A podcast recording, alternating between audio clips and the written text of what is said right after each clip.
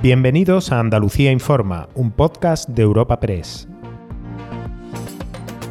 Hoy es 20 de febrero y estas son algunas de las informaciones más destacadas en nuestra agencia. Iniciamos nuestro espacio informativo de hoy con un tema de los que llevamos hablando durante los últimos años, el caso de los ERE. Tras las condenas y los recursos se mantiene sobre la mesa la polémica posibilidad de los indultos. La audiencia provincial pidió hace unos días a la Junta que enviara un informe y esta semana el expresidente socialista José Antonio Griñán, que está fuera de la cárcel por la enfermedad que padece, rechazaba que tuviera que hacerlo al entender que no es perjudicada en lo que se refiere a su pena de prisión, en concreto de seis años. Hoy ha sido presentada la contestación del gobierno andaluz solicitada por el órgano judicial y hoy en una entrevista en Canal Sur Televisión ha sido bastante claro el consejero de Justicia, José Antonio Nieto. Que no se aprecia arrepentimiento en, la mayoría de las personas que han solicitado el indulto, un requisito de esa figura legal. En segundo lugar, que no se han producido las devoluciones de las cantidades defraudadas. Otro requisito que también es importante a la hora de conceder el indulto a quien lo solicita y que, por tanto, desde el punto de vista jurídico entendemos que hay una serie de debilidades a esa petición. No vamos a hacer ningún pronunciamiento desde el punto de vista político porque entendemos que no le corresponde a la Junta de Andalucía entrar en ese ámbito como también entendemos que no le corresponde al Gobierno de España usar la figura del indulto de la forma que se ha usado.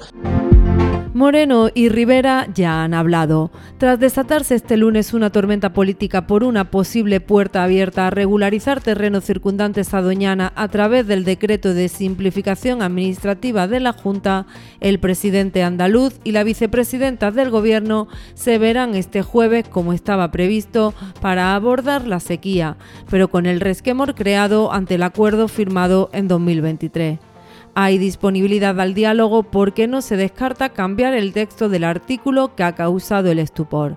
Rivera quiere ir despacio, pero le consta que a Moreno le preocupa Doñana. Escuchemos a ambos. Como el interés general prima por encima de cualquier otra cosa, no vamos a tardar ni 10 minutos en ponernos de acuerdo el gobierno de la nación y nosotros para que no haya ningún problema ni con Doñana ni con acuerdos del agua. Desde el gobierno andaluz no queremos guerras de ningún tipo, queremos interés general y por tanto estamos dispuestos a sentarnos con ellos, que nos digan qué es lo que no les gusta y a modificarlo y hacer algo que ellos se sientan a gusto con eso. Confío, insisto, me consta que al presidente de la Junta de Andalucía el asunto de Doñana eh, le preocupa y confío en que se pueda resolver cuanto antes y podamos eh, seguir adelante con las iniciativas que yo creo que son beneficiosas para los andaluces, pero hasta tanto no se resuelva es, es difícil poder seguir. Y cerramos con las protestas agrarias porque no cesan. Hoy y mañana los puntos elegidos son los centros de capitales andaluzas. En Córdoba han confluido hacia la ciudad cinco marchas de tractores y se han registrado incidentes al intentar continuar hasta puntos más céntricos de los inicialmente autorizados. La policía también se lleva las quejas de los protestantes en Granada. En esta ciudad, unos 200 agricultores han cortado la Gran Vía pidiendo poder trabajar con dignidad. Marchas similares buscarán este miércoles hacer lo propio en Málaga o en Madrid.